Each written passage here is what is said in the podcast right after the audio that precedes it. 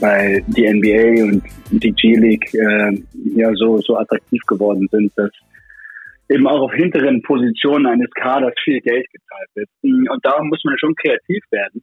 Und der Pool ist ein anderer, ne? der Rekrutierungspool ist ein anderer. Ich glaube, dass Ulm da was, äh, was Interessantes aufgetan hat mit dem, mit dem Brasilianischen. Von Talenten und Talenten da passt auch derjenige, der uns das Zitat geliefert hat, sehr gut rein. Martin Schiller, den werdet ihr später noch länger hören, den Ex-Co-Trainer von den Artland Dragons und den MHP Riesen Ludwigsburg und auch Head Coach von Jalgiris Kaunas. Jetzt aber erstmal ein freundliches Hallo raus nach Hamburg zu Ruppi. Ich grüße dich. Hallo an das Sprachtalent. Damit meinst du bestimmt Robert, der ist nämlich auch mit dabei. Grüße ja, dich. Bayer, genau. Ja, wen denn sonst? Jungs, schönen guten Abend. Grüß euch. Ja, schön, dass ihr mit am Start seid, dass ihr euch die Zeit nimmt. Hier ist Big Post Game präsentiert von Tipico Sportwetten. Uns hier ein bisschen zu lauschen, wie wir über Basketball sprechen, wie wir über Basketball philosophieren. Wir haben heute einiges vor mit euch. Wir sprechen natürlich über das Topspiel zwischen den Ulmern und den Bonnern, das äh, Finale von der vergangenen Saison. Da werden wir ein bisschen genauer darauf eingehen. Auch da spielt auf jeden Fall Talent eine Rolle. Dann gibt es natürlich den Überblick über den BBL-Spieltag, die Starting Five und den Tipico-Tipp der Woche werdet ihr auch wieder hören. Und dann gibt es später auch noch News zum DBB. Also das haben wir alles für euch. Und eins, das habe ich noch gar nicht erwähnt, das haben wir jetzt direkt für euch vorne. Denn äh, wir haben mit Martin Schiller gesprochen den wir eben schon mal erwähnt hatten und der, den ihr eben schon mal im äh, Intro gehört habt. Und das war ein sehr, sehr interessantes Gespräch und das werdet ihr jetzt hören. Da geht es auch um Entwicklungen und vor allem um Talent. Hier ist für euch das Big Spotlight. Bei uns ist jetzt Martin Schiller, Ex-Coach von Jalgiris Kaunas und natürlich auch Kenner des deutschen Basketballs, unter anderem Co-Trainer bei den MHP Riesen Ludwigsburg gewesen, Co-Trainer bei den Artland Dragons gewesen, in der Nähe von Hamburg aufgewachsen, dort schon den deutschen Basketball mitgenommen. Hallo erstmal, grüß dich, schön, dass du mit am Start bist. Dankeschön. Hallo, grüße euch Jungs, danke, dass ich hier sein darf. Martin, wie intensiv verfolgst du den deutschen Basketball aktuell?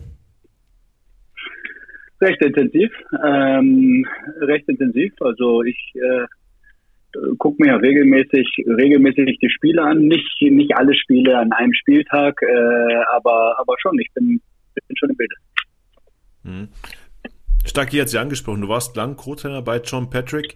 Ähm, warst auch in der BBL tätig. Wir stellen das jetzt in diesen ersten Spieltagen schon fest, dass sich die BBL spielerisch ein bisschen entwickelt hat, noch mehr hin zu dieser Guard-dominierten Liga, das extrem schnell gespielt wird, dass der Faktor Athletik eine große Rolle spielt.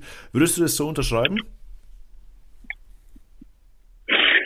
Ähm, ja, absolut. Ähm, auch, auch wenn man das, wenn man das vergleicht mit der Zeit, wo ich in der BBL war vor äh, sechs, sieben Jahren äh, mit den Dragons und, und dann mit John Patrick, äh, würde ich, würde ich hier zustimmen, dass das Ganze kleiner geworden ist, äh, aber auch schneller geworden ist. Mhm. Stellst du sonst noch irgendwelche Trends vor in der, in der Art und Weise, wie die Teams spielen? Ähm, ist es mehr Run and Gun?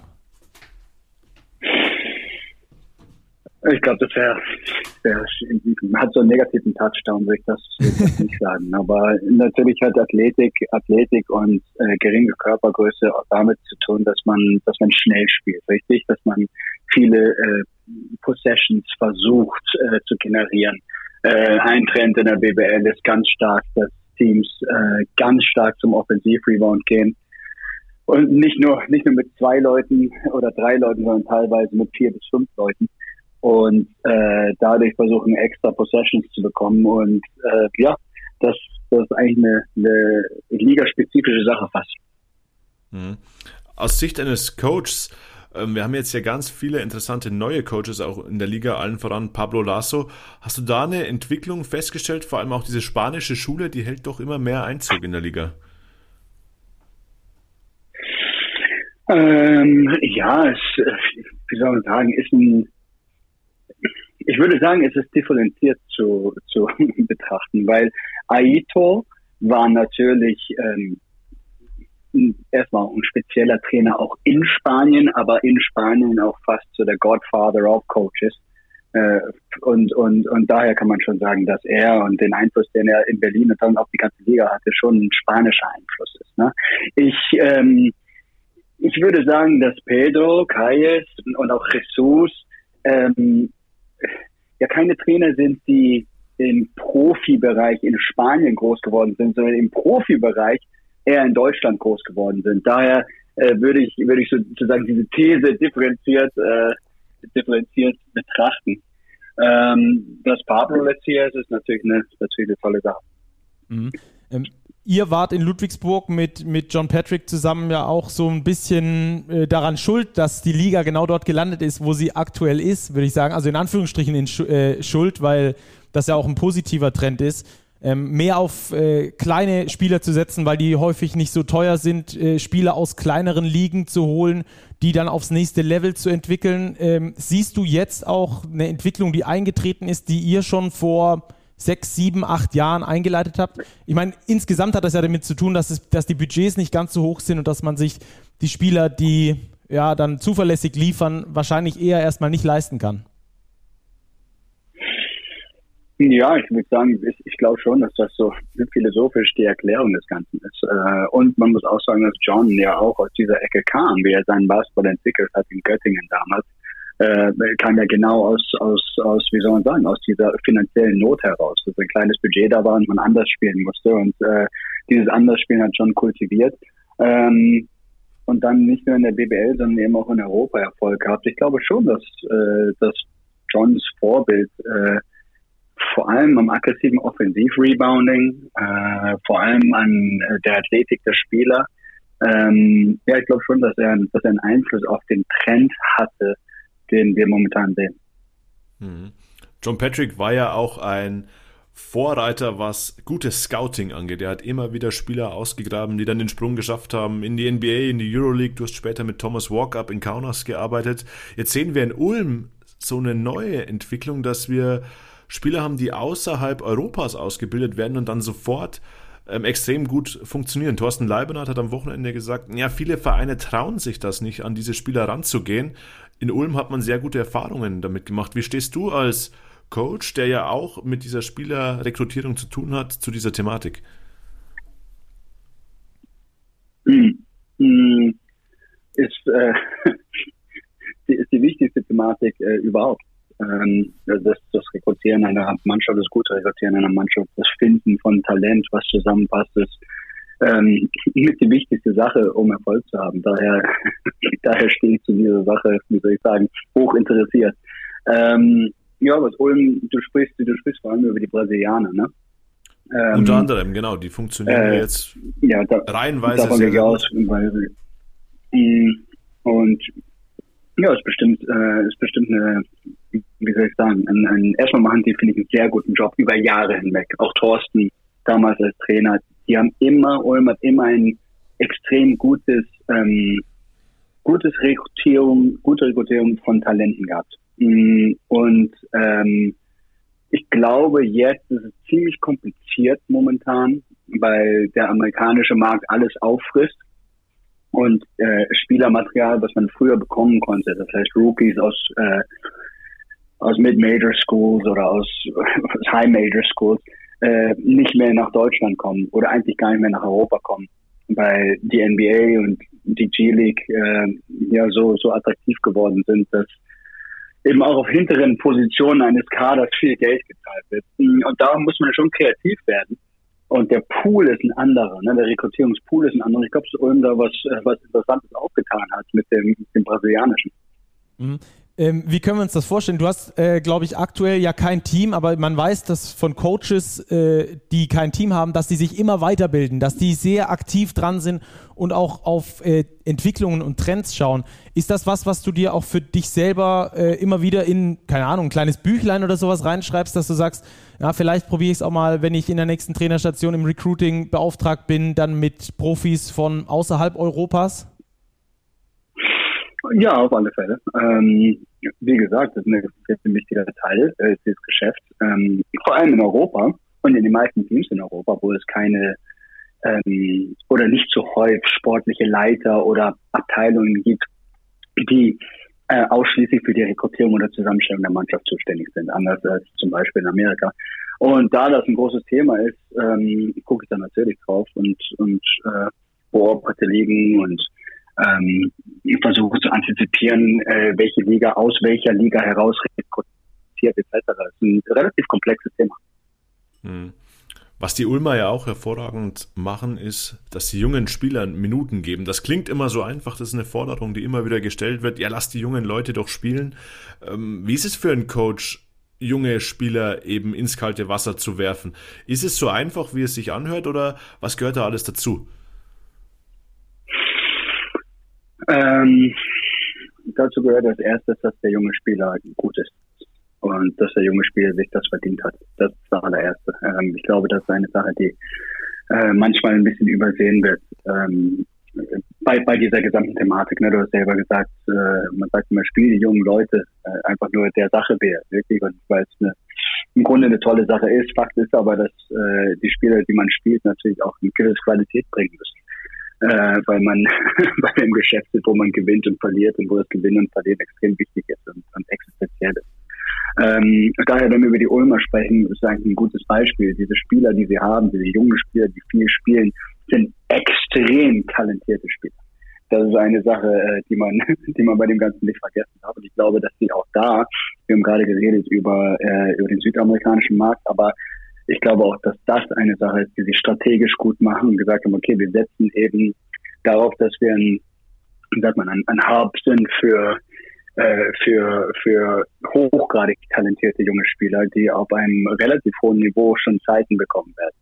Und ähm, ist eine, eine gute Strategie äh, und vor, vor allem ist es eine Strategie, es ist eine sehr klare Strategie und äh, der allergrößte Respekt geht da äh, in die Richtung Ulms.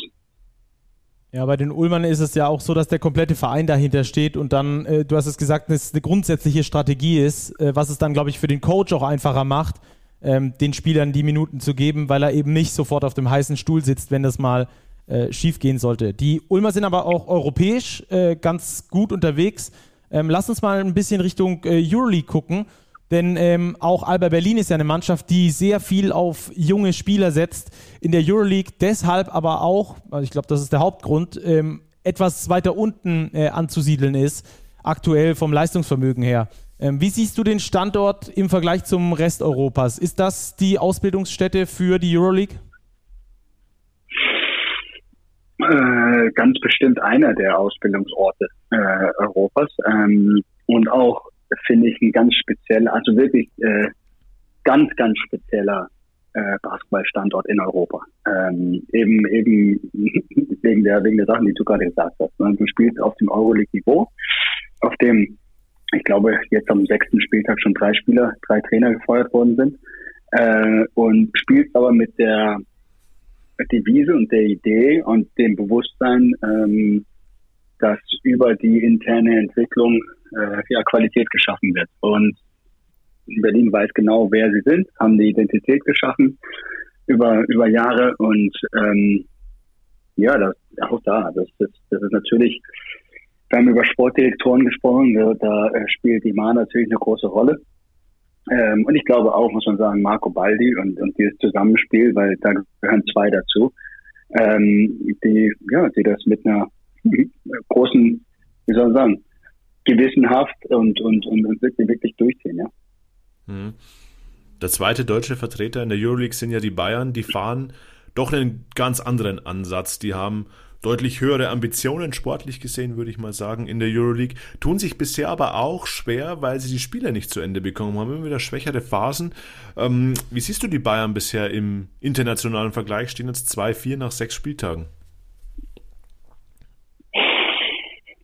Ja, ich finde, ähm, ich finde, dass das eine, mir gefallen die, mir gefallen sie gut. Mir gefallen sie gut, mir gefallen sie defensiv gut. Ähm, finde sie ähm, offensiv, offensiv haben sie, haben sie natürlich Herausforderungen. Äh, ich glaube, es hat viel damit zu tun, dass Lucic nicht da ist. Ähm, und sie sehr, sehr groß und sehr kompakt spielen müssen. Ähm, auch äh, muss man sagen, dass es eine Mannschaft ist, die sehr, sehr neu zusammengestellt ist Und es ist auch eine Mannschaft mit einem äh, Trainer und einem Co-Trainer, die auch in einer ganz neuen Situation sind. Also ich finde, es gibt viele, viele Variablen, die äh, ganz, ganz viel Raum nach oben lassen. Aber was sie bisher nicht sehr gut gemacht haben, ist, sie haben die Identität geschaffen defensiv. Und ähm, ja, das gefällt mir sehr gut. Ja, hm. da, da, muss dann offensiv wahrscheinlich noch mehr entstehen, oder? Ähm, oder Robert, äh, gerade so auf der Point Guard Position, da könnte ein bisschen mehr Erfahrung da sein. Das würden sich, glaube ich, viele wünschen, oder? Ja, das ist das, was man so aus ja, diesem Münchner Kosmos ja. immer wahrnimmt, dass die Bayern, ja, ein Point Guard, ein Point Guard, aber ich glaube, Martin, du weißt es am besten, Point Guards in der Euroleague, die der Spieler gewinnen, die sind nicht so einfach zu finden und wenn man sie hat, sind sie extrem teuer. Ja, genau, das ist es ja. Und, und ähm, wie soll ich sagen, ist ja, eine, auch da. Also die, äh, Bayesi macht da auch, äh, Daniela macht da seit Jahren wirklich hervorragende Arbeit. Und und es ist ja so ja so ein so ein Spagat. Ja, du bist äh, der der absolute Liga Krösus in der BBL ähm, und bist dann äh, in der Euroleague ähm, das eben nicht. Und und das ist gar nicht so leicht. Bist aber dennoch FC Bayern München mit der Marke. Und und, und, und hast die Ansprüche, äh, dich, dich ganz nach oben zu entwickeln. Das ist, ja, äh, ist, ist, keine, ist keine leichte Situation. Und ähm, ja, das, das, das Rekrutieren und das, und das Basketballleben ist ja auch kein Wunschkonzert. Ne? Natürlich hätten wir alle gerne diesen und jenen Point Guard in diesem Fall. Ähm, aber, aber der Markt ist der Markt und ähm, die Spieler, die sie rekrutiert haben, finde ich hochinteressant. Bolmaro ist extrem interessant, Francesco ist sehr interessant. Äh, jetzt ist es natürlich so, dass das für die BWL meiner Meinung nach extrem gute Spieler sind. Ähm, aber äh, auf dem Euroleague-Niveau äh, natürlich Spieler ohne jegliche oder ohne viel Erfahrung sind. Und äh, das ist nun mal so. Ähm, und, und, und damit will man leben müssen. Mhm. Du kennst ja diese Situation auch ganz gut aus deiner Zeit bei Jalgiris Kaunas. Da habt ihr auch die Meisterschaft gewonnen, den Pokal gewonnen. Und äh, in der Euroleague war der trotzdem nicht äh, jetzt der Krösus, vor allem im, im, in Sachen Portemonnaie nicht. Ähm, was ist denn die Herausforderung, würdest du sagen, oder der Unterschied zwischen einem normalen BBL-Coach und einem Euroleague-Coach? Was sind da deine Erfahrungen? Was muss man da sportlich anders machen vielleicht? Das erste, was mir, äh, was mir kommt, ist, ist, ist, sind die vielen Spiele. Äh, also das Regulieren, das Regulieren der Mannschaft, der Trainings, der Intensitäten im Training und das Handeln äh, der Frische, nicht nur der physischen, sondern auch der mentalen Frische ist äh, ein Drahtseilakt und eine Kunst, glaube ich, auf diesem Niveau. Ähm, ja, weil du eben drei Spiele spielst in der Woche und, äh, und, und es wirklich immer darum geht, ganz, ganz schnell abzuhaken, ähm, nach vorne zu gucken und ähm, gerade wenn es äh, vielleicht äh, nicht ganz so gut läuft, ergebnismäßig äh, weiter, weiter den Fokus zu halten, nicht durchzudrehen. Und das ist eine große Herausforderung. Im Gegensatz zu einer Situation wie, äh, okay, man spielt nicht international oder man spielt Champions League. Champions League ist ein bisschen anders als Euroleague. Es gibt immer wieder Spielpausen ähm, und ist nicht ganz so eng gestrickt. Äh, und, und es gibt keine Doppelspieltage daher würde ich sagen, ist das das Wichtigste. Und wenn wir in-game mal reingucken, äh, du, du als Coach eines Euroleague-Teams, äh, das Spiel ist, ich würde sagen, sehr viel langsamer, weil sehr viel strategischer, bedeutet aber auch gleichzeitig, dass du als Coach natürlich eine ganz andere Denkleistung während des Spiels brauchst, wie während einem Bundesligaspiel, oder? Hm, ich glaube, wie soll ich sagen, ich, ich wäre vorsichtig mit, mit, mit der Aussage. Also äh, aber ich, ich, ich stimme dir zu, es ist ein ganz anderes Spiel. Das ist, glaube ich, eine wichtige Sache. Also, äh, dass, dass weniger Denkleistung im Spiel ist in der BWL, das will ich nicht sagen.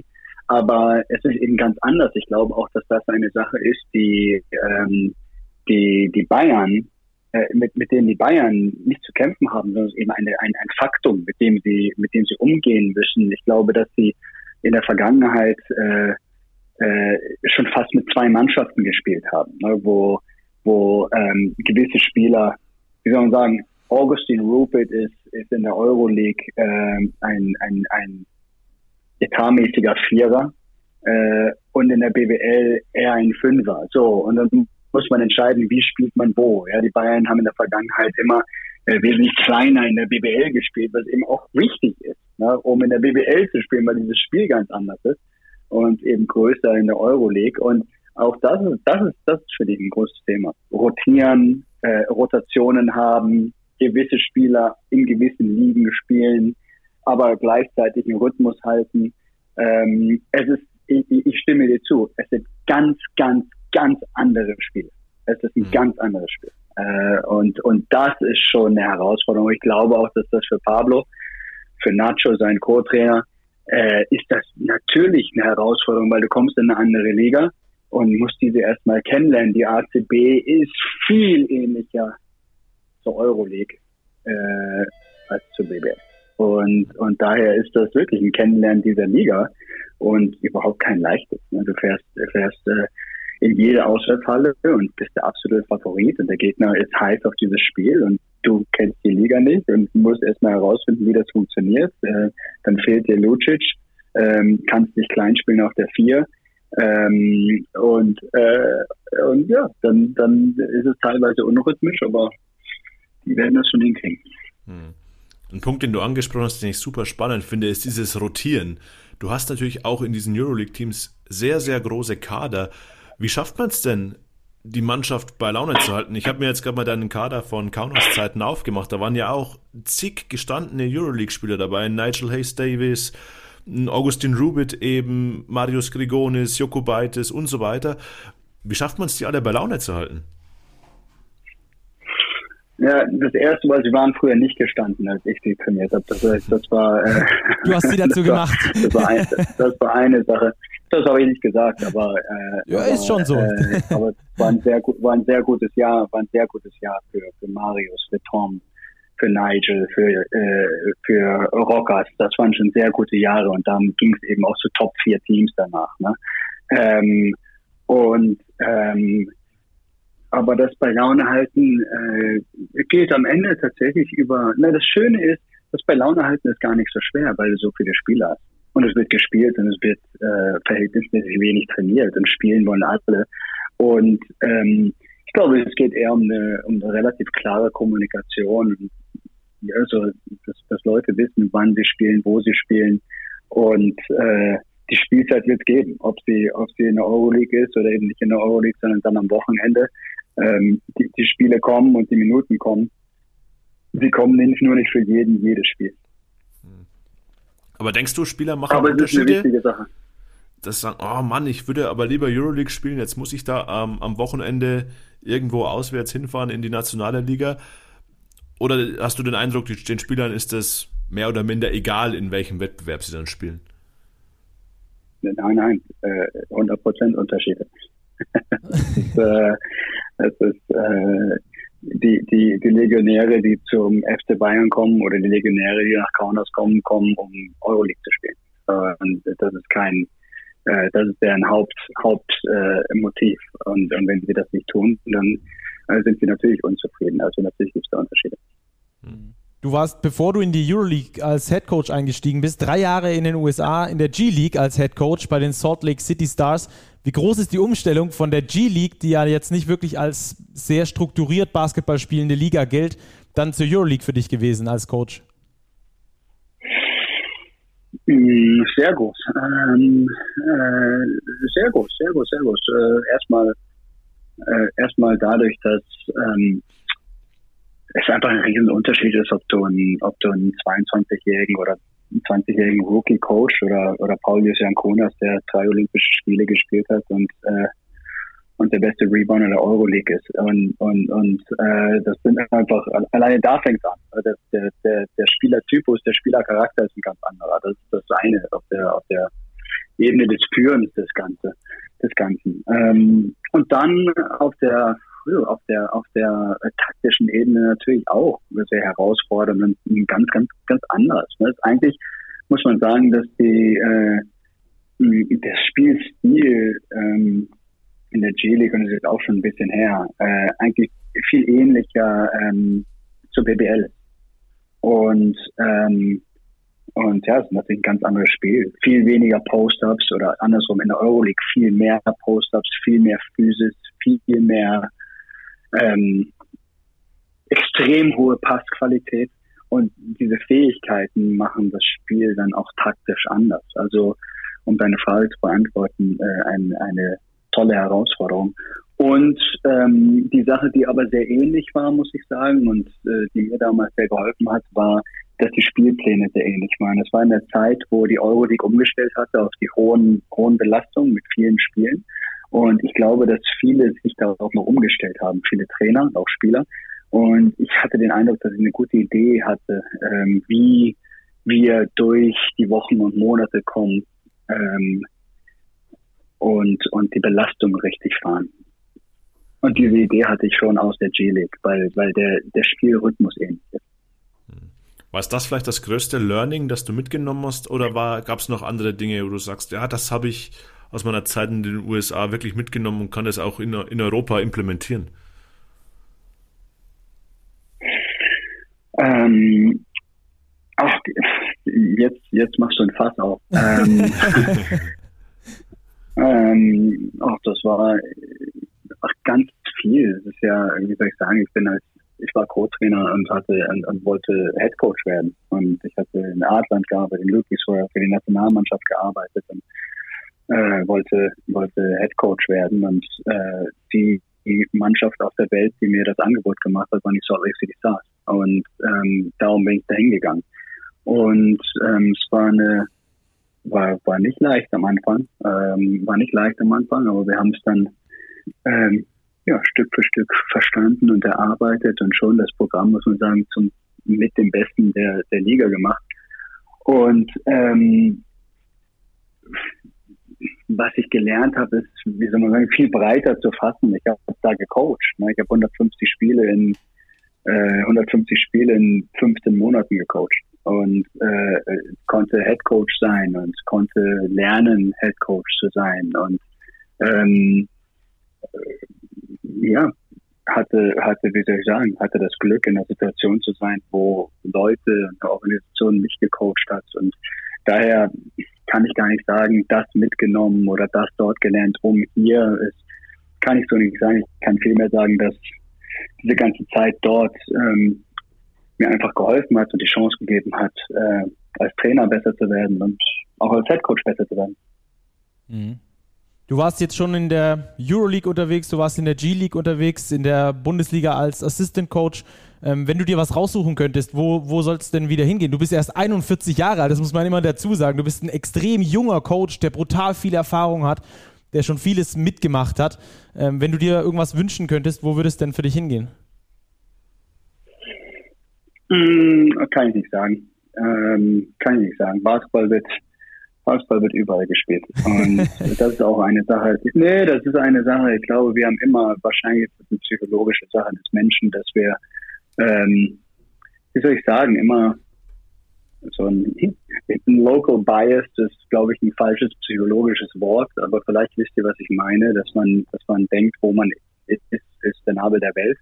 Und äh, dass man denkt, so wie man es macht, äh, so macht man es. Und äh, das war eine, vielleicht die wichtigste Sache, die ich gelernt habe durchs Reisen. Ich habe in Österreich gearbeitet unter Raul Korner, ich habe dann unter Stefan Koch gearbeitet, unter John Patrick, unter Chris Fleming, in Amerika, in Litauen. Ähm, ähm, durch das Reisen und durch das Sehen des Spiels an anderen Orten lernt man, dass dein Weg nicht der einzige ist. Ne? Und, und das ist eigentlich eine schöne Sache. Und vor allem habe ich auch gesehen, dass Basketball eben ein, äh, an vielen Orten gespielt wird und, und anders gespielt wird, aber es ist das Spiel, was ich liebe und ähm, ja, um deine Frage zu beantworten, ähm, ich habe keinen, kein, ich kann das nicht, kann es jetzt nicht betiteln. Ich will da arbeiten oder da, aber ich möchte in einer guten Situation arbeiten. Mhm. Also das ein bestimmter Ort, den schließen wir mal aus, aber was sind für dich die Grundvoraussetzungen, dass es zusammenpasst? Muss da irgendwie die Vereinsführung entsprechend sein? Musst du bestimmte Kompetenzen haben oder äh, hörst du dir einfach alles mal an und sagst dann ja oder nein? Wie sich es dann nach deinem Bauchgefühl anfühlt? Ja, ja, das ist tatsächlich immer eine Evaluierung und, und äh, eine Evaluierung, die, wie soll ich sagen, auch nicht nach Schema F läuft, sondern Bauchgefühl spielt da eine ganz, ganz große Rolle. Und ähm, ich habe ähm, in der Vergangenheit Situationen gehabt, wo ich ähm, von Anfang an, von Anfang an wusste, dass das die Situation und äh, warum das so ist, weiß ich gar nicht genau. Also wie sich dann diese psychologischen und emotionalen Meinungen zusammensetzen, äh, mit dem Psychologe erklären können. Aber das kennst du bestimmt auch, wo man gleich das Gefühl hat, hey, das, äh, das, das ist es, das kann sein und äh, ja, auf so eine Situation äh, setze ich und, und hoffe ich. Mhm. Da hoffen wir auch mit dir. Wir drücken die Daumen, dass es weiterhin so erfolgreich geht in deiner Karriere. Ähm, Euroleague warst du schon mit dabei. Ich habe immer sehr gerne die Spiele von Jalgiris angeguckt, wo du mit dabei warst. Ähm, ich habe dich äh, als Journalist hier schon in Ludwigsburg verfolgt und es ist dann immer schön, solche Wege zu sehen. Wir werden deinen Weg auf jeden Fall weiter beobachten und vielleicht ja in den nächsten Monaten oder Jahren dann nochmal telefonieren hier für den Podcast. Vielen Dank, Leute. Danke dir für deine Zeit und äh, bis ganz bald. Danke, Martin. Alles klar, bis dann. Danke, danke, Leute. Ciao. Ciao. Schönen Abend. Ciao. Also Männer, Big Spotlight damit erstmal abgehakt, aber wir wollen natürlich auch noch ganz kurz über dieses Gespräch mit Martin Schiller sprechen. Robert, du warst live mit dabei. Ähm, ich finde das äh, mega interessant, was er für, für Ansätze hat und vor allem, wie er auch erklärt, wo das Ganze herkommt. Gerade mit dieser Transferpolitik beispielsweise, die die Ulmer gerade aktuell fahren, ne? Die Ulmer sind da ja ein Vorreiter. Thorsten Leibernat hat es am Wochenende am Mikrofon bei den Kollegen von Dein erklärt. Ähm, Martin Schiller hat jetzt ein bisschen die Hintergründe dazu beleuchtet. Wieso kommt es überhaupt dazu, dass Ulm so kreativ ist im Scouting? Hm, vielleicht wären sie das auch sowieso, schwer zu beurteilen, aber auch hier in die Hintergründe zu hören, glaube ich, ist schon sehr, sehr spannend und bei Martin Schiller ganz allgemein hochinteressant, weil er so viele Einblicke aus verschiedenen Winkeln hat. Er hat quasi in jeder relevanten Liga gearbeitet. Er war Chefcoach in der Euroleague, er hat in der G-League gearbeitet, er war auch schon mit der Nationalmannschaft unterwegs, ist nah dran an der Basketball-Bundesliga hier in Deutschland. Also ein Mann, der den Basketball hier in Deutschland aus vielen Winkeln betrachten kann und das, glaube ich, macht ihn so interessant. Mhm. Ich habe das ja gerade auch schon gesagt, er ist 41 Jahre alt. Ähm, dabei, äh, du hast es gesagt, so weit schon unterwegs gewesen, so viel Erfahrung mitgebracht. Ich glaube, das ist wirklich einer, den wir demnächst äh, auf jeden Fall irgendwo im Eurocup, in der Euroleague oder vielleicht sogar wieder in der G-League irgendwo äh, sehen könnten. Ruppi, äh, du bist ja unser Transferexperte. Äh, ich finde es vor allem aus dem Gesichtspunkt her super interessant, weil er eben auch erklärt hat, ähm, warum G-League-Spieler aktuell eher in den USA bleiben, ähm, weil eben die letzten Kaderplätze so gut bezahlt sind, dass die meisten es in Anführungsstrichen nicht nötig haben, nach Europa zu gehen und da an ihrer Chance in die NBA äh, weiterhin festhalten können, ne? Ja, das er erkennt man ja auch immer wieder jetzt mit Blick auf den Markt, dass es nicht mehr so eine Schwemme an G-League-Spielern gibt, die nach Europa kommen, dass tendenziell ein bisschen länger dran festgehalten wird an der, an der Chance dort. Aber wir kommen ja gleich zum Spiel der Ulmer gegen Bonn auch. Da haben wir ja prominent dabei einen ehemaligen G-League-Spieler, der ganz hervorragend aufgespielt hat. Also es gibt immer wieder doch den einen oder anderen, der es in Übersee versucht und der dann auch gut funktioniert. Ja, da sind wir nämlich auch schon beim Spiel, auf das wir jetzt äh, eingehen wollen. Die Ulmer schaffen es, Robert, das haben wir gerade auch schon ein bisschen erörtert, zumindest angeschnitten, aus einem äh, aus einer Zusammenstellung von verschiedensten Herkünften basketballerisch ein richtiges Top-Team wieder auf die Beine zu stellen. Du hast einen Kern behalten, der sich sehr gut entwickelt hat in der vergangenen Saison, der natürlich auch mit viel Selbstbewusstsein reinkommt, der noch da ist. Und dazu hast du zum Beispiel einen Travian Williams, aber natürlich auch ähm, einen Juan Nunez, der noch zu diesem Kern gehört, der aber eher aus dem europäisch geprägten Raum kommt, Travian Williams aus dem US geprägten Raum. Und dann hast du natürlich noch äh, die brasilianische Fortführung, wenn wir so wollen, mit Jorginho, der aus dem südamerikanischen Raum kommt. Und das alles funktioniert irgendwie. Ja, es funktioniert exzellent und vor allem, es funktioniert schon zu diesem frühen Zeitpunkt der Saison exzellent. Wenn wir uns an die letzte Saison erinnern, als Ulm ja Meister wurde, hatten sie zu Saisonbeginn schon Probleme, ihren Rhythmus zu finden, als Team zusammenzufinden. Und da ist es jetzt schon fast unheimlich, wie gut das klappt. Ähm, bei Jorginho müssen wir auch bedenken, der hat mit Franza noch diesen FIBA Intercontinental Cup gespielt. Der kam ja wirklich minimal vor Saisonbeginn erst in Ulm an und fügt sich da nahtlos ein und ja, über das individuelle Talent von Juan Nunez und auch Travian Williams, glaube ich, müssen wir nicht diskutieren. Das ist extrem hoch, dieses Talentlevel, das diese beiden Spieler mitbringen. Und das zeigen sie und ja, da werden wir wieder ein Stück weit bei unserem Folgentitel. Das sind Ausnahmetalente und die bringen ihre Leistung aktuell extrem gut aufs Parkett. Ja. Travian Williams, äh, seine Leistung können wir ja auch in Zahlen bemessen, wie gut die ist, Rupi, ne? Egal in welcher Zahl du sie bemessen möchtest, man kann auch mit den ganz simplen Zahlen einfach mal anfangen, bei ihm, die gar nichts mit Basketball zu tun haben, sondern sein Ausmaß ausdrücken. 2,6 Meter, 120 Kilo schwer. Der Typ ist eine richtige Erscheinung. Ich hatte das Glück, ihn hier zu sehen, als die Ulmer in Hamburg gespielt haben. Das, also man, man kann die Augen schlecht von weglassen weil er wirklich ein, ein richtiges Biest da unterm Korb ist und dann hat er eine wahnsinnig tolle Spielweise. Inside, Outside, aber das Herausragende in Robert, da fand ich, hast du einen ganz tollen Vergleich gebracht mit Luke Sigma, sind seine Passfähigkeiten, also diese Pässe, diese Hinterkopfpässe, die er schmeißt. Und da ist jedes Spiel mindestens einer von dabei. Ich weiß, als sie hier in Hamburg gespielt haben, waren sogar zwei Stück von der Sorte. Macht unheimlich Spaß, athletischer Spieler, solider Rebounder und dann noch eine Zahl dazu. Er ist momentan, je nachdem, was auch immer es bedeutet, was man daraus jetzt lesen mag oder nicht, aber Stand jetzt ist er der effektivste Spieler der BBL und des Eurocups und wenn man in zwei Wettbewerben, wenn gleich zu einem frühen Zeitpunkt der Saison in, in einer relativ allumfassenden Statistik so weit vorn ist, dann kann man nicht ganz übel sein. Junger Kerl auch noch, kommt aus der G-League, also da ist Ulm ein sensationeller Fang mit gelungen. Ja. Das ist ein Euroleague-Spieler von seiner Qualität. Ganz klar, du Stand sprichst an die, ja, die Physis, die er mitbringt, das Spielverständnis, das er mitbringt, das ist außergewöhnlich. Äh, die Aktion, die mich zu diesem Tweet veranlasst hat, war dieser Pass. Ich weiß nicht, ob ihr ihn gesehen habt. Der steht an der Birne, an, außerhalb der Dreierlinie und wirft den Ball einfach über den Kopf nach hinten in Richtung Zone und trifft genau den zum Korb schneidenden Spieler. Punkt genau äh, für einen Layup. Äh, fragt man sich, hat der vier Augen im Kopf? Es ist unglaublich. Und solche Anspieler liefert der immer. Der hat in der Bundesliga fast fünf Assists im Schnitt als Big Man.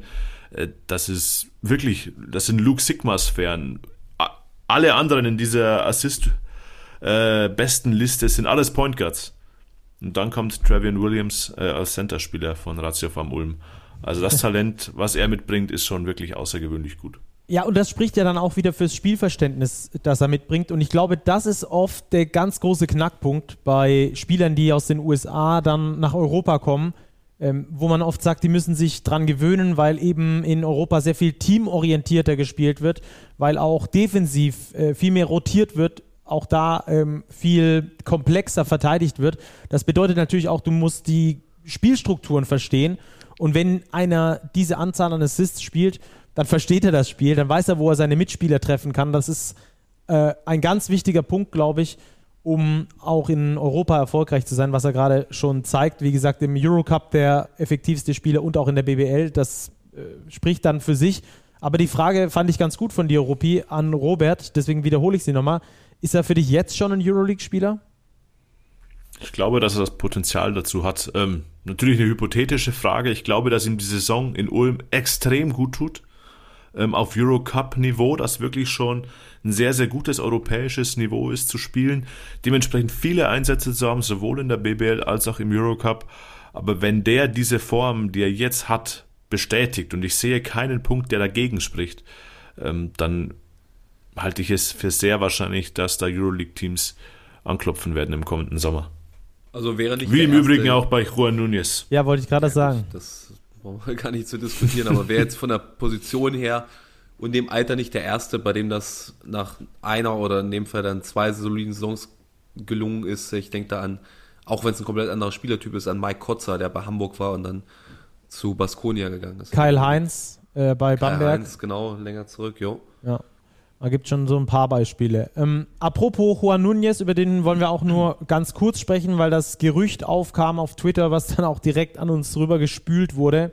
Also mich hat es dreifach auf Social Media getroffen, dass mir die Leute das äh, durchgeschickt haben, äh, weil er wohl in Anführungsstrichen auf der Liste von Olympia Milano stehen soll. Da hat sich, wenn ich es richtig weiß, Kevin Pangos verletzt. Da ist also ein Spot auf der Guard-Position frei, aber macht aus meiner Sicht rein logisch gar keinen Sinn, sonst hätte er sich ja vor der Saison schon dazu entschieden. Ähm, er ist ja großer Fan von Pablo Laso, da also für die Bayern zu spielen oder auch für Real Madrid, seinen alten Verein. Die hätten ihn sicherlich auch mitgenommen und, und aufgebaut weiterhin. Aber diesen Schritt wollte er noch nicht gehen. Vor allem nicht nach dieser äh, WM, die strapaziös genug war. Und äh, Ruppi, du hast nachgehört und äh, auch aus deinen Informationen geht hervor, dass daran nichts dran ist, oder? Also, was ich erfahren habe, ist, dass es als sehr unrealistisch angesehen wird und ich habe jetzt nichts Konkretes, Brauchbares dazu gehört. Hm. Man muss auch sagen, dass Milano einfach unfassbar schwach in diese Euroleague-Saison gestartet Absolut. ist mit nur einem Sieg. Ähm, und da natürlich schnell der Ruf nach neuen Spielern lautet, vor allem weil man sich von Kevin Pengos offenbar ja schon vor der Saison trennen wollte, ihn dann aber doch behalten hat, nachdem man Jabaz Napier nicht bezahlen konnte, schrägstrich wollte. Ähm, jetzt einen neuen Guard, aber ich glaube nicht, dass die Guard-Position das Problem bei Mailand ist, sondern dass sie es fast verkrampft versuchen, mit diesen drei Big Men zu spielen, mit Vogtmann, mit Melli und mit Mirotic. Das sehr häufig gleichzeitig auf dem Feld und das bisher nicht so funktioniert. Aber gut möglich, dass die dennoch den Spielermarkt sondieren, klar. Ja. Und vielleicht auch die Option für den ähm, wieder fit gewordenen Maodolo, ähm, da ein bisschen mehr Spielzeit für sich zu generieren, ein bisschen mehr größere Verantwortung auch auf der Guard-Position. Man weiß ja aus seiner Zeit bei Alba Berlin, dass er Euroleague-Teams tragen kann auf dieser Position. Ähm, wir werden das auf jeden Fall beobachten. Das also nur ein kleiner Schwenk zu Olympia Milano und Juan Núñez. Über die Bonner wollen wir gar nicht zu ausführlich sprechen. Da werden wir in den nächsten Wochen für euch einen Spezialgast am Start haben, mit dem wir die ganz ausführlich besprechen. Deswegen verlieren wir da nicht allzu viele Worte dazu. Gegen Ulm hat es auf jeden Fall nicht gereicht. Die sehr komplexe Defensivstrategie ist dann manchmal ein Tick zu komplex gewesen, vor allem gegen das physisch spielende Ulm, oder? Wie seht ihr es, Ruppi? Ja, ich glaube, also der Spezialgast, in dem Fall kann, kann man es glaube ich sagen, wäre Roy Morse gewesen. oh, mein ganzer Spannungsbogen ist ja, dahin. Ja, weißt du, warum dahin, dahin ist?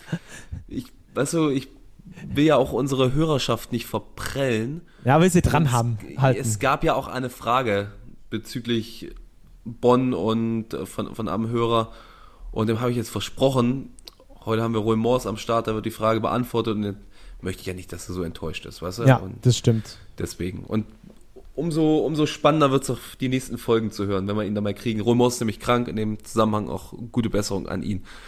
Äh, gute Besserung muss man dem Defensivsystem der Bonner, glaube ich, noch nicht wünschen. Das wird sich schon verbessern. Ich glaube, bei Bonn muss man, darf man wirklich noch etwas geduldig sein und halbwegs entspannt. Da ist es auch, glaube ich, ganz gut, dass sie in der Champions League spielen, dass sie viele Spiele bekommen. Das ist ja ein komplett neuer, kann ein Kader nicht sein. Und wenn es dann gerade etwas komplexer ist in der Ausrichtung, dann braucht das wirklich Zeit und dann müssen sich die Rollen erstmal finden und jeder muss erstmal damit zurechtkommen. Um Bonn müssen wir uns Stand jetzt noch gar keine Sorgen machen. Ja, das wird Zeit brauchen, da wird uns Remors dann in den nächsten Wochen sicherlich auch mehr zu erzählen. Gegen Ulm, klar, da haben sie, das, das lief defensiv, da lief viel zu wenig zusammen. Ulm natürlich einen herausragenden Offensiv-Team-Basketball gespielt. Defensiv fand ich die Ulm auch gar nicht schwach in dem Zusammenhang. Aber wie gesagt, ich würde da ein bisschen die Handbremse anziehen, was irgendwelche Negativgedanken den Telekom Baskets Bonn gegenüber betreffend ist. Bin ich absolut bei dir. Bin ich äh, absolut bei dir. Ähm, auch, äh, so, auch im offensiven Zusammenspiel läuft das schon einigermaßen. Ähm, Platz 8 in der Turnover-Rate äh, nur, nur in Anführungsstrichen. Das ist jetzt nicht super, aber das ist auch nicht ganz schlimm. Ähm, in der Assist-Rate sind sie siebter, also es passt eigentlich alles zusammen. Defensiv, ja, da muss man dann eben als Mannschaft zusammenwachsen ähm, und das, das dauert. Vor allem bei, wie gesagt, einem defensiv komplexen System, finde ich zumindest, wie das von Raoul Morse. Aber wir werden ihn selber fragen, wie er das sieht und äh, wie lange die Mannschaft da braucht, um hineinzufinden. Ähm, lass uns in diesem Zug dann auch gleich ähm, noch äh, zu unserer nächsten Kategorie kommen, denn hier ist für euch der Tipico-Tipp der Woche. Tipico-Tipp der Woche bedeutet erstmal, wir müssen auflegen, äh, Robert, was wir in der vergangenen Woche uns vertippt haben, ne? Der geht auf Ja, wir waren ja. Ja, das lasten wir mal Ruppi an. Wir haben uns ja das genau, Spiel Ulm ja. gegen Bonn ausgesucht und hatten unser Budget auf die Telekom Baskets gesetzt, was sich ja nicht ausbezahlt hat. Dementsprechend versuchen wir es jetzt an diesem Spieltag besser zu machen. Stacki, wir haben uns entschieden für das Duell Rasta Fechter gegen die Hakro Merlins Kralsheim. Das eine Team zu Hause noch ungeschlagen, das andere Team auswärts noch ohne Sieg. Fechter jetzt aber ähm, mit einer Niederlage im Gepäck. Kehren die in die Erfolgsspur zurück gegen Kralsheim? Sehr sicher, ja. Bei den Kralsheim Merlins stimmt es gerade überall gar nicht. Ähm, gerade was den Backcourt äh, angeht, da sind sie sehr, sehr anfällig, dünn besetzt. Das äh, stimmt innerhalb der Mannschaft nicht. Äh, Leo Westermann hat das nach dem vergangenen Spiel gesagt. Das ist keine Frage von Können, das ist eine mentale Sache. Und ähm, ich glaube nicht, dass sie diese mentale Sache gegen so eine äh, Hölle von Halle als Auswärtsmannschaft äh, irgendwie in den Griff bekommen. Also ich kann mir vorstellen, dass es da zugunsten von Fechter ausfallen wird. Was wollen wir denn, Ruppi, was wollen wir denn setzen auf Rasterfechter? Rasterfechter zu Hause seit 100 Jahren ungeschlagen gefühlt. Die Merlins katastrophal, also da setzen wir das Maximum, was geht. 10 Euro? Oder gehen wir all in mit all unserem Betrag? Machen wir nicht. was ist, was, 10 Euro was auf Rasterfechter. Euro? Ja. ja, machen wir. Super. Okay. Das also dazu und dann können wir euch den aktuellen Stand natürlich auch noch durchgeben, den wir aktuell haben. Wir haben ja begonnen mit äh, 100 Euro, die wir äh, auf unserem äh, Konto am Start hatten. Ähm, Robert, du hast da die Übersicht. Genau, aktuell stehen wir relativ genau bei 110,00 Euro. Wunderbar. Also das, der Zwischenstand geht an einen äh, gemeinnützigen Zweck, an einen guten Zweck, der mit Basketball zu tun hat. Dazu verraten wir euch dann höchstwahrscheinlich in der kommenden Woche mehr. Das äh, also zum Tipico-Tipp der Woche und damit endet auch unser kurzer Werbeblock. 18 plus. Erlaubt nach Whitelist. Suchtrisiko. Hilfe unter bovai.de. Okay, das hätten wir dann also auch ähm, schon mal abgehakt für heute, den Tipico-Tipp der Woche. Und dann würde ich sagen, wir starten jetzt rein in den Überblick über den Spieltag äh, und rauschen da so ein bisschen durch.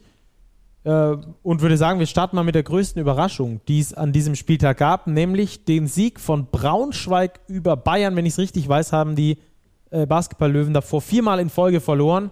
Und dann schlagen die ausgerechnet den FC Bayern Basketball. Robert, erklär's uns. Ja, ein gutes Spiel der Basketball-Löwen gegen die Bayern, die viel rotiert haben. Sie haben verzichtet auf Sergi Barker, auf Devin Booker, auf ihre ersten beiden Big Men in der Rotation normalerweise und auf Carson Edwards. Äh, generell nur 1, 2, 3, 4 Ausländer plus Dino Radoncic, der ja zweite Mannschaft und erste Mannschaft parallel spielt im Kader. Ähm, natürlich sollten auch alle übrigen Spieler, die Weltmeister, Bonga, Obst, Giffey, die deutschen Rotationsspieler, Elias Harris, Nick Wallabab und so weiter, äh, das Zeug haben, in Braunschweig zu bestehen. Aber ich glaube, Elias Harris hat es nach dem Spiel ganz gut beschrieben. Braunschweig war giftig, Braunschweig wollte dieses Spiel und die Bayern sind nicht so richtig in die Puschen gekommen. Ja, und haben dann am Schluss gegen wirklich diese giftigen Braunschweiger knapp den Kürzeren gezogen. Das war eine verdiente Auswärtsniederlage der Bayern. Ja, TJ Crockett ein paar richtig dicke Dinger reingefeuert in der mhm. entscheidenden mhm. Phase und somit den Braunschweigern dann den nächsten Sieg geholt. Wir hatten das ja schon vergangene Woche gesagt, dass wir äh, uns da ein wenig vertippt haben. Die stehen jetzt nach sechs Spieltagen bei 3 zu 3. Das sieht alles ganz ordentlich aus bisher bei den Basketball-Löwen Braunschweig. Ein guter Start da sagen wir in unserem Big Power Ranking minimal daneben. okay. Ähm, lass uns weitergehen zur nächsten Begegnung. Chemnitz gegen Würzburg, Ruppi, und da gab es einen Game Winner. Und was für einen? Also wirklich ein Buzzerbeater mit der aller, aller, allerletzten zehnte Sekunde. Kajami Keen verwirft beim Stand von 66, äh, 68, 68 und dann Wesley van Beck, von dem man jetzt auch nicht unbedingt erwartet, dass er da das offensive Board crasht, mit dem Tipp in, in letzter Sekunde. Und die Chemnitzer damit, äh, richtiges Phänomen, die mit einer siebener Rotation jetzt nur noch spielen, weil Kevin Jebo auch immer noch verletzt gefehlt hat, die jetzt äh, ihr, ihr Ausländerkontingent auf acht aufgestockt haben und dementsprechend nur sechs spielen lassen können gewinnen ihr neuntes Spiel in Folge wettbewerbsübergreifend. Also sie können jetzt im Europe Cup in Peja in, im Kosovo ist das, ne? Ja, mhm. ja. Das ist der Ort mit dem die guten Bier. machen. richtig. Genau, das, hat, das hat er sich natürlich gemerkt, der Häusle. Nee, natürlich. Also, Respekt, Respekt an die Chemnitzer, was die da rausholen. Da klickt momentan einfach jedes Rädchen ineinander. Natürlich fantastisch gecoacht von Rodrigo Pastore. Bei dem Zusammentreffen Würzburg und Chemnitz, die Frage an euch, was haben beide Mannschaften gemeinsam? Oder Was, worin ähneln sie sich? Ähm, äh, gute Frage. Ich würde sagen, vielleicht eine hohe Prozentzahl an Zwei-Punktwürfen. Es sind die beiden besten Defensiven der Liga. Chemnitz das beste Defensivrating, 98,9. Würzburg das zweitbeste, 100,8. Krass. Ja, hat man am Dementsprechend Score auch ein ganz gut low-scoring gesehen. Game. Ja. Ja. Übrigens, die Chemnitzer, ähm, du hast es gesagt, nur mit einer siebener Rotation bedeutet also nur mit einem ähm, deutschen Spieler überhaupt, mit Jonas Richter, der aktuell Genau. sehr gut am Start ist, aber die Zahlen sind natürlich schon auch brutal, vor allem wenn du bedenkst, dass sie die Doppelbelastung mit dem Europe Cup haben. Ähm, dass drei, äh, fünf Spieler über Alle 30 Starting-Fallspieler Minuten Über 30 Minuten, ja. und dann hast du noch zwei, die, der eine, äh, Kajami Keen, der mit 17 und Ongwe mit äh, 21,5 noch. Und danach keiner mehr. Das genau, und ist, Ka- Kajami Keen war ja auch noch angeschlagen vor einiger Ja. Zeit. also das ist schon eine äh, dünne Rotation neu definiert. Aber wenn du gewinnst, äh, dann passt das soweit und wir werden dann schauen, wie sich das weiterentwickelt bei den Niners aus Chemnitz. Dann ähm, gab es den ersten Saisonsieg für den MBC, Robert. Ja, gegen die BG Göttingen in heimischer Halle sorgt der MBC dafür, dass nun jedes Team der Liga mindestens einen Sieg auf dem Konto hat.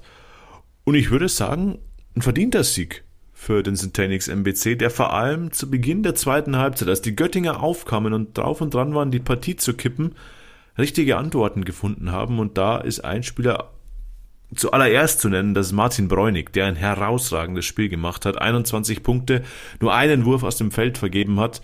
Er war am Brett immer wieder zur Stelle, als der MBC wirklich Punkte brauchte und so kommt am Ende dieses 97-89 zustande. Ja, ich glaube, große Erleichterung beim MBC, die ja immer noch auf dem Spielermarkt aktiv sind und auf der Power-Forward-Position nach Ersatz suchen für Stefan Bircevic, den sie ja vor mittlerweile zwei Wochen abgegeben haben. Umoja Gibson müssen wir, glaube ich, noch rausheben bei den Göttingern, der 35 auflegt. Ist, glaube ich, wenn ich mich recht erinnere, äh, der Season Highwert bisher, oder? Hat schon jemand mehr gemacht? Uff, nee, müsste das Season Highlight sein. Könnte mich nicht, kann Tommy mich nicht QC erinnern. Ich habe jetzt keine Statistik vorliegen, aber das QC nicht auch mal so ah, QC doch, der könnte 37 sogar gemacht haben. im Pokal, glaube Ja. ich. Ja. Ja. Aber auf jeden In der Fall nah Liga dran. ist, in der Liga hat Umoja Gibson die meisten Punkte und übrigens auch die meisten Dreier, die er getroffen hat, nämlich sieben an der Zahl, sieben von neun geworfen, herausragende Quote, 78 Prozent. Kann man mal machen. Trotzdem verliert seine Mannschaft zum Schluss also gegen den MBC, der damit die Liga mal wieder enger schraubt. Äh, unten unfassbar eng. Aktuell sind es fünf Mannschaften, die da mit einem Sieg äh, am Start sind. Übrigens die BG Göttingen ebenfalls, die haben aber auch erst viermal gespielt.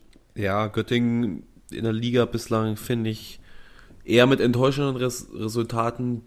Mich stimmt aber zuversichtlich, dass was in der Mannschaft drinsteckt, wie gut sie im Europe Cup performen. Also drei Spiele, drei Siege, zuletzt zwei deutliche. Auch da sind sie auf Kurs und das zeigt mir eigentlich, welches Potenzial die Mannschaft hat.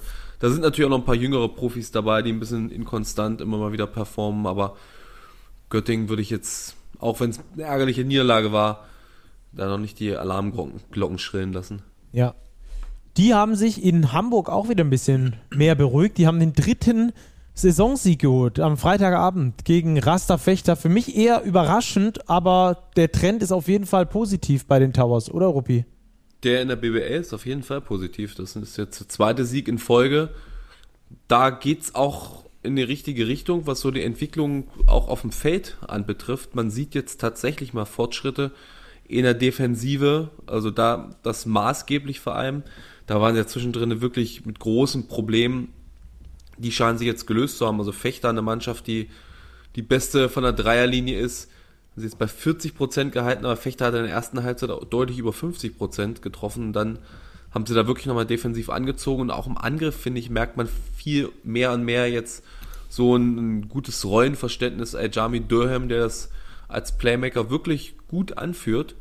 Und ja, am Anfang der Saison war immer noch viel Kopf durch die Wand, viel Kopflos generell. Und jetzt kriegt es viel besser auf die Reihe, sein Potenzial auch zu kanalisieren und damit gute Dinge anzufangen. Ja, Alarmglocken also bei den Hamburgern wieder etwas leiser erstmal. Ja, oder? sie schaffen es auf jeden Fall gut so zwischen den zwei Welten zu unterscheiden, zwischen Eurocup, wo es ja Woche für Woche deutliche Niederlagen gibt, und der BBL, wo sie da ihre Siege doch jetzt schon eingefahren haben mit drei Stück. Da sind sie, glaube ich, sehr, sehr gut dabei. Ja.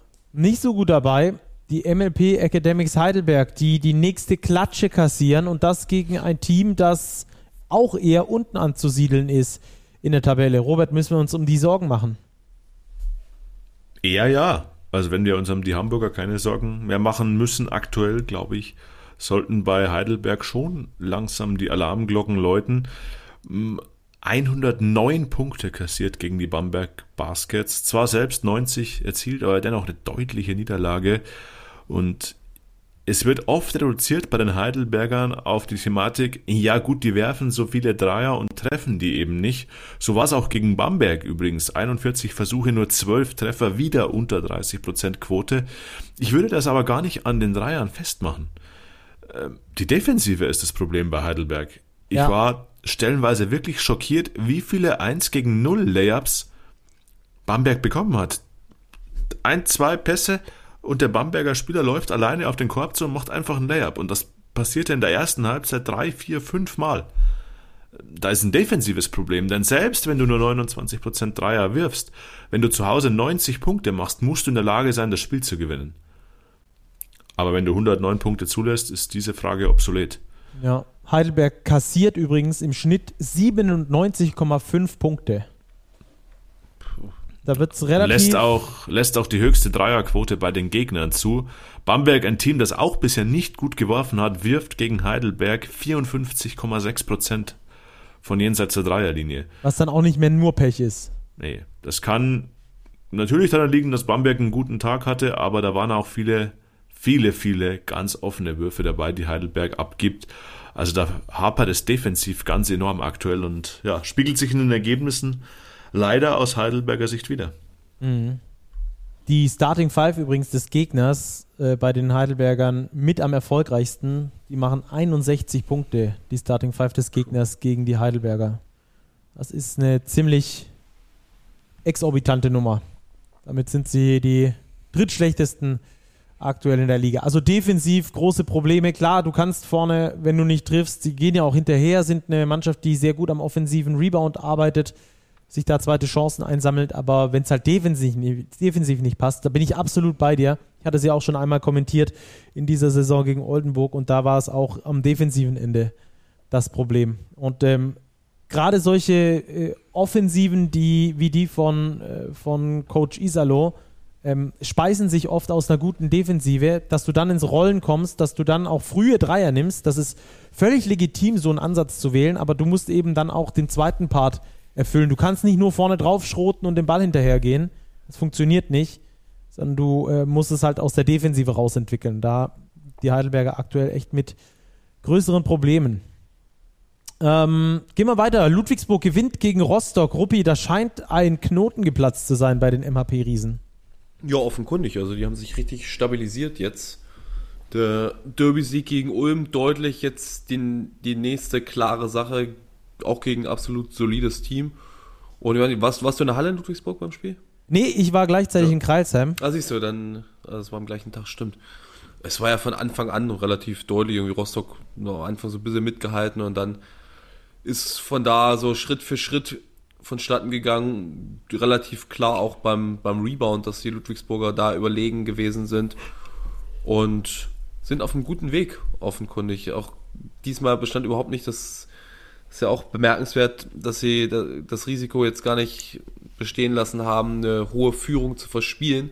Das ist ja ein wiederkehrendes Thema, auch anfangs dieser Saison schon wieder gewesen. Und jetzt die letzten beiden Spiele ohne Probleme nach Hause gebracht. Ja. Hat für mich begonnen mit diesem Champions League-Spiel gegen Stettin, wo sie auch wieder weit hinten lagen, wo sie keine gute Begegnung abgeliefert haben und dann in der für, im vierten Viertel. Ja, was sie so rausgegrindet haben, ne? Genau, genau. Sich da einfach irgendwie rausgekämpft haben über ihre Defensive. Ähm, und es scheint so, als hätte es in diesem Spiel Klick gemacht, weil danach die Auftritte gegen Ulm und Rostock, da haben sie genau davon gelebt, von dem, was Ludwigsburg ausmacht. Da scheinen die Spieler das verstanden zu haben. Vor allem die, vor allem die Neuen. Ähm, und dazu natürlich ein aktuell sehr stark aufspielender Javon Graves. Jetzt wieder mit 22 Punkten, 6 Assists, 5 Rebounds. Also der füllt die Statlines auch immer ziemlich gut, ähm, führt da sein Team unter anderem als einer von mehreren Spielern zum Sieg gegen Rostock. Okay, dann letzte Partie, Kreisheim gegen Oldenburg. Ähm, und das war dann doch schon eher ernüchternd, was die Kreisheimer da dargeboten haben. Habt, habt ihr es irgendwo ganz gesehen? Wahrscheinlich nicht, oder? Ich habe es in Ausschnitten gesehen und habe mich dann aber für andere Spiele tatsächlich entschieden, weil das so eine deutliche Nummer war. Und ja, zu Recht ja, das, auch. das erste Viertel noch ausgeglichen, hm, aber dann die Qualität Oldenburgs deutlich höher als die der Kreisheimer und dementsprechend gehen auch die Viertel 2, 3 und 4 wirklich jeweils deutlich an Oldenburg. Im dritten Viertel 15 zu 33, also generell Kreisheim in der zweiten Halbzeit 59 Punkte zugelassen auch defensiv äh, eine schwierige Situation dort bei den Hakro Merlins. Du hast es vorher angesprochen, da scheint aktuell nicht so richtig das eine Rädchen ins andere zu greifen. Ich finde nicht so richtig ist noch hart untertrieben. Für mich ist Kreisheim momentan, also bei sechs Spielen, fünf Spielen, finde ich, ist es manchmal etwas verfrüht, sich schon wirklich Sorgen zu machen. Bei Kreisheim finde ich das nicht der Fall. Es ist aus meiner Sicht die mit Abstand schlechteste Mannschaft momentan der Liga die, das schlechteste Defensivrating, das deutlich schlechteste Offensivrating. Äh, ich finde, da passt ganz, ganz wenig momentan zusammen. Ich könnte dir nicht sagen, wer ist da der beste Mann. Was ist so ein bisschen die, die Idee dahinter? Ich glaube, da ist einiges an, an extra Verpflichtungen notwendig. Hm. Und die haben schon Leo Westermann, ne? Man stellt sich mal vor. Und Brandon Childress. Ich habe so zwei Spiele, zwei Point Guards genau. geholt. Ja. Also wenn die nicht da wären, vor allem so ein wirklich erfahrener, guter Mann wie ein Westermann, wie das dann aussehen würde erstmal. Hat man äh, in Halbzeit 2 gesehen, Leo Westermann war ja relativ früh äh, mit ja. vier Fouls belastet, ist dann rausgegangen und äh, die zweite Halbzeit sah dann so aus, dass sich Kreisheim 15 Turnover geleistet hat und noch vier Assists gespielt hat in dieser zweiten Halbzeit.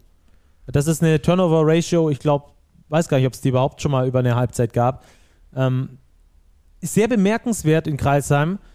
Äh, die haben, die haben natürlich ein super toughes Auftaktprogramm, das muss man schon sagen. In den ersten sechs Spielen unter anderem Alba, Bonn, äh, Berlin und jetzt Oldenburg noch gehabt. Dazu noch Göttingen und, und äh, Rostock in Göttingen nach Double Overtime verloren. Okay, das geht, Rostock geschlagen. Aber wenn du da 1, 1 zu 5 stehst, ist das jetzt nicht groß tragisch. Also du kannst diese Spiele verlieren, es ist alles kein Problem. Aber die Kreilsheimer, ich war ja vor Ort und habe das Ding kommentiert, ähm, das Kreisheimer Publikum, sehr diskussionsfreudiges Publikum, kamen danach viele äh, Fans auf mich zu und äh, haben das Gespräch mit mir gesucht. Da gehen übrigens liebe Grüße raus. Ähm, und allesamt haben sie gesagt, es ist kein Problem zu verlieren, nur wie du verlierst, dass du in jedem Spiel eine mit 30 auf den Latz bekommst und dass du als Team aufhörst zu kämpfen, das kennen sie nicht von Kreilsheim.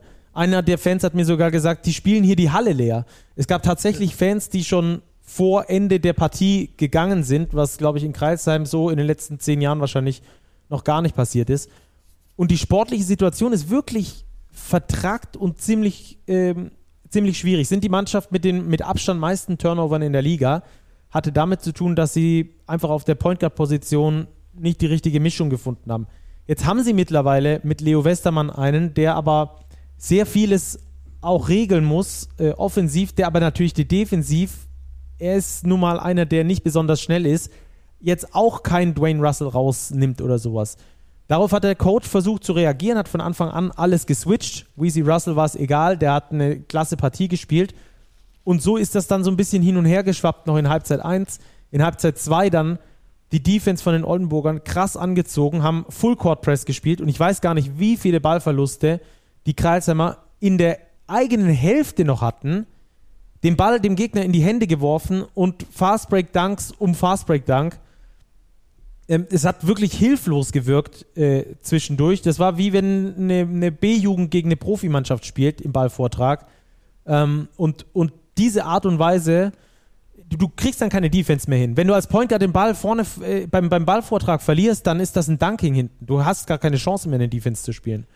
Und ich glaube, das große Problem ist, dass sie auf der Guard-Position viel zu dünn besetzt sind, da auch schon zweimal getauscht haben. Für mich ist Brandon Childress auf überhaupt gar keinen Fall ein Point Guard. Der ist viel zu scoring-orientiert, den würde ich immer off, off the ball spielen lassen. Auf der 2, dadurch steht er aber Mo Stucky so ein bisschen ähm, im Weg, der eigentlich noch der stabilste ist von allen. Ähm, also die haben wirklich große Probleme die Big Men, von denen kannst du defensiv ein paar Switches erwarten, aber offensiv ist da keiner dabei, der auch nur im Ansatz irgendwas kreieren kann. Also die Probleme wirklich vielfältig. Und ja, du kannst diese Spiele verlieren. Ähm, du musst dich als Mannschaft jetzt aber irgendwann finden, um dann äh, die wichtigen Spiele, die jetzt anstehen für die, für die Kreisheimer, da dann auch irgendwie reingehen zu können und zu sagen, okay, das, das können wir gewinnen. Also das ist super tricky und die Stimmung um den Verein habe ich noch nie so, also ich persönlich jetzt, wo ich vor Ort war, noch nie so ähm, aufgekratzt erlebt, wie jetzt da beim, beim letzten Spiel. Sogar so, dass die Fans sogar den, die, die Mannschaft zu sich geholt haben und denen noch eine Ansage gemacht haben nach, den, oh. nach, nach der Partie. Also das war schon ähm, äh, eine Kategorie, die es, glaube ich, so bisher in Kreisheim noch nicht so oft gab. Und äh, die Verantwortlichen sind sich der Situation bewusst. Ich bin mal gespannt, wie sie ähm, da in den nächsten Wochen handeln werden. Okay, lass so. uns wieder über Freudigeres sprechen, oder? Ja, letztes Spiel des Spieltags. Genau. Ähm, Montagabend. Noch ganz, kurz, noch zusammenfassend: Oldenburg, ich mache es in zwei Sätzen. Ähm, super harte Defense gespielt unter der Woche in Karschiaka verloren. Ähm, und ähm, dann aber am Wochenende richtig abgeliefert. Weezy Russell, Top-Spiel abgeliefert. Und Haken dran für die EW Baskets. So, letztes Spiel des Spieltages, Robert. Ja, die Montagabendpartie gerade eben erst zu Ende gegangen. Die Tigers Tübingen hatten Alba Berlin zu Gast. Standesgemäß Auswärtserfolg für die Hauptstädter 97-81 nach ausgeglichener ersten Halbzeit mit vielen Punkten auf beiden Seiten. Ja, setzt sich Berlin dann erwartungsgemäß doch relativ deutlich durch, ähm, deutlich angezogen in der Verteidigung in Halbzeit 2. Ja, haben Johannes Thiemann schonen können, Matt Thomas war auch nicht dabei. Auch hier merkt man schon die ersten Auswirkungen der Euroleague. Alba mit 5-1 in dieser Spitzengruppe aus vier Teams vertreten. Macht einen ganz guten Eindruck. Alba entwickelt sich, glaube ich, in die richtige Richtung. Finde ich auch noch. BBL macht, macht das Alba sehr gut.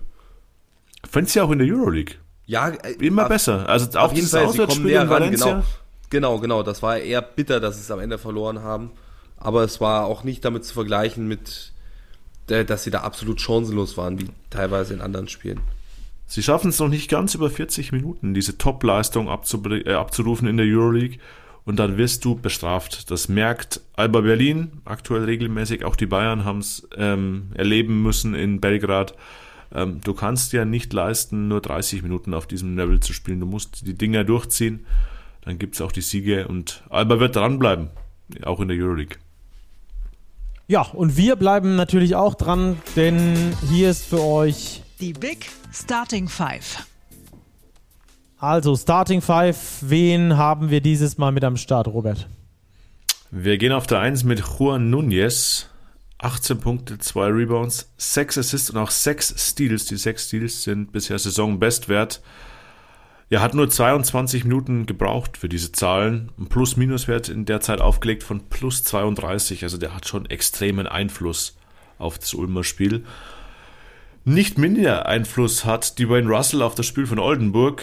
Wieder mal ein Double-Double aufgelegt, 26 Punkte, 11 Assists verteilt, Plus-Minus-Wert sogar von plus 40. Gut, Sieg war auch extrem deutlich gegen Kreilsheim.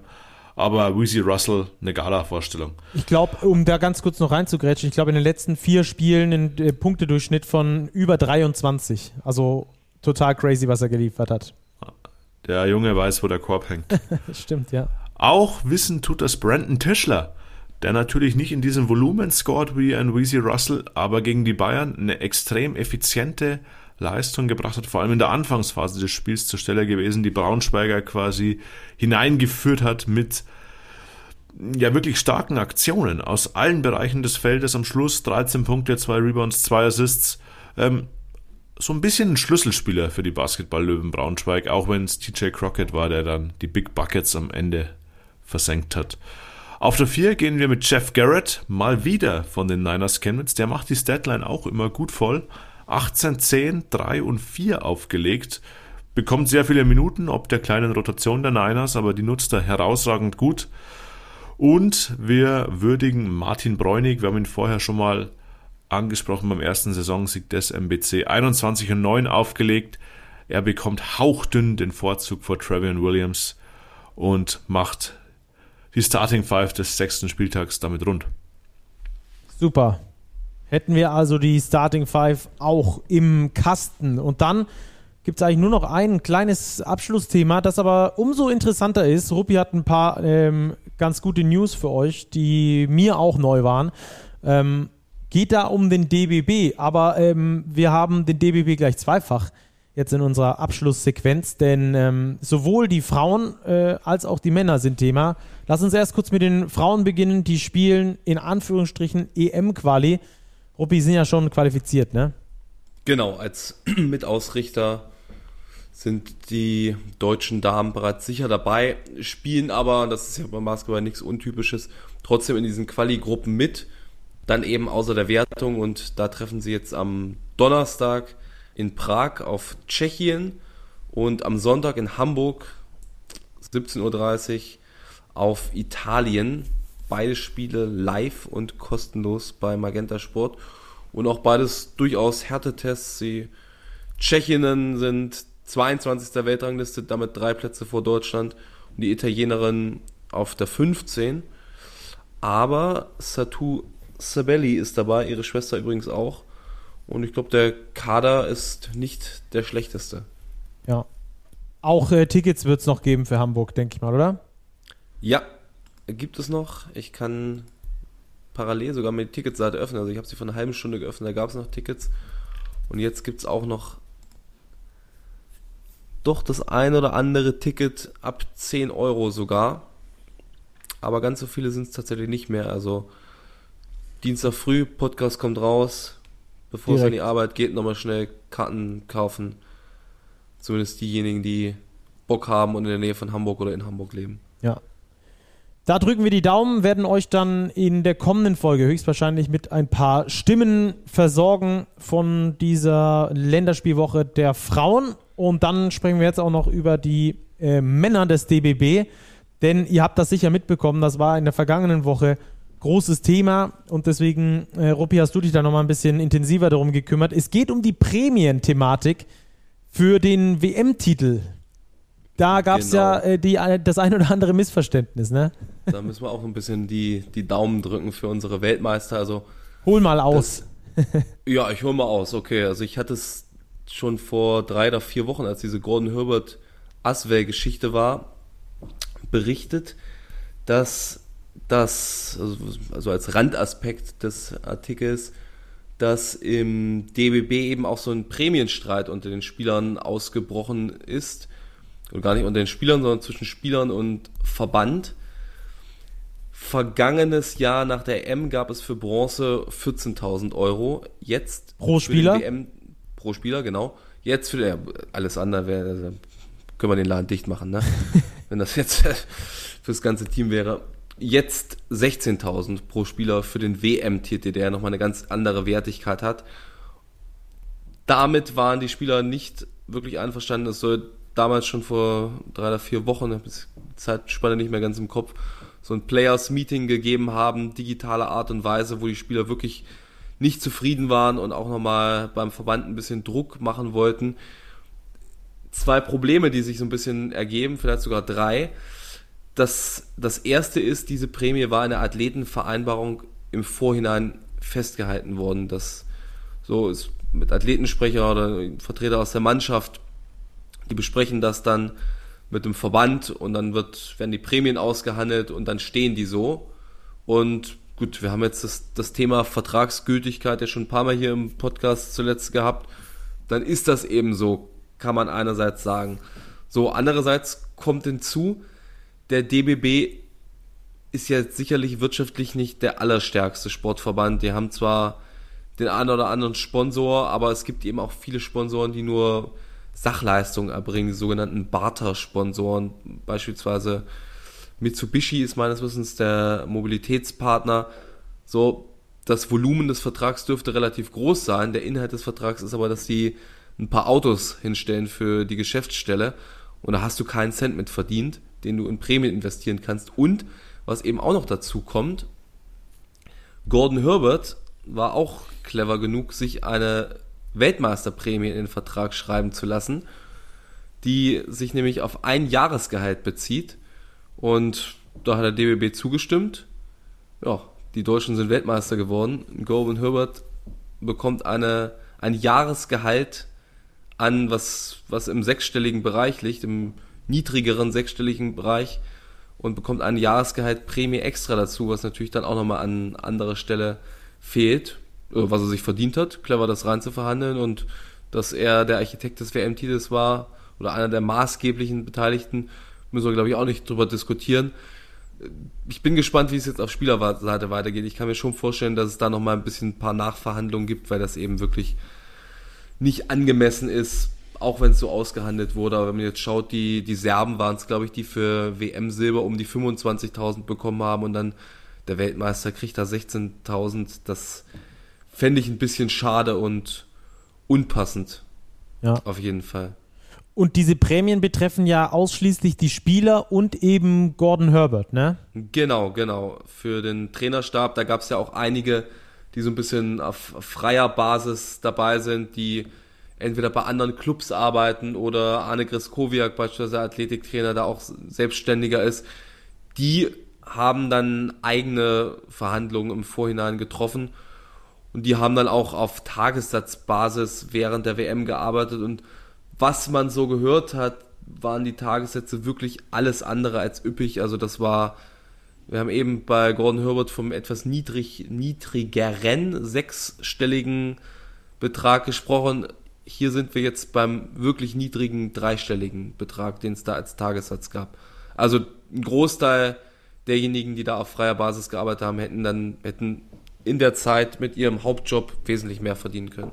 Mhm.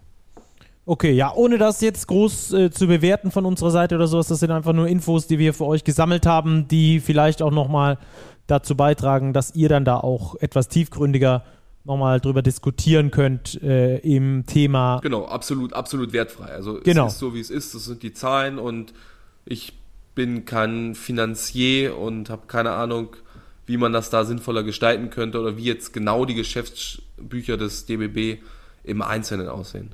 Ja. Naja, schauen wir mal, wie diese Geschichte dann schlussendlich noch ausgeht. Sowohl Dennis Schröder als auch die Wagner-Brüder haben sich dazu ja auch schon öffentlich geäußert. Ähm, die Thematik ist auf jeden Fall noch nicht äh, der Vergangenheit angehörend. Dementsprechend habt ihr jetzt ein bisschen mehr Grundlage, um darüber zu diskutieren. Ja, Jungs, äh, Talente gibt es in der Nationalmannschaft, Talente gibt es bei uns hier im Podcast. Ihr zwei seid auch zwei Talente und bei euch will ich mich bedanken für eure Zeit.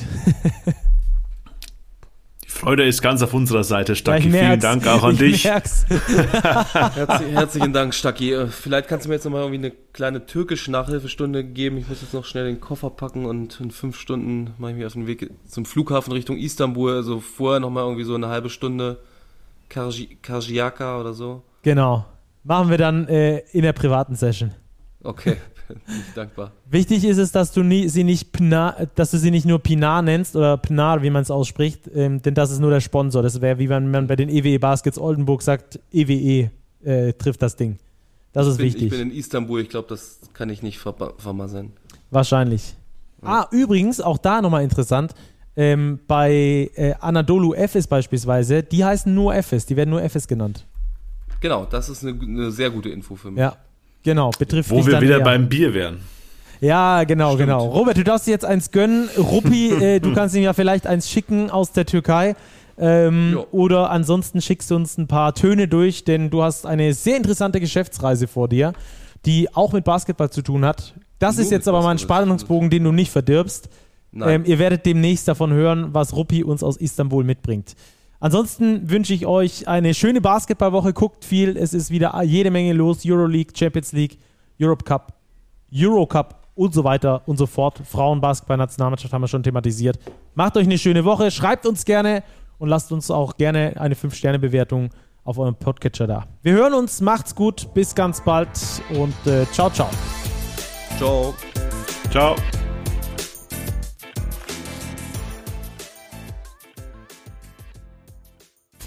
Diese Sendung wurde präsentiert von Tipico Sportwetten.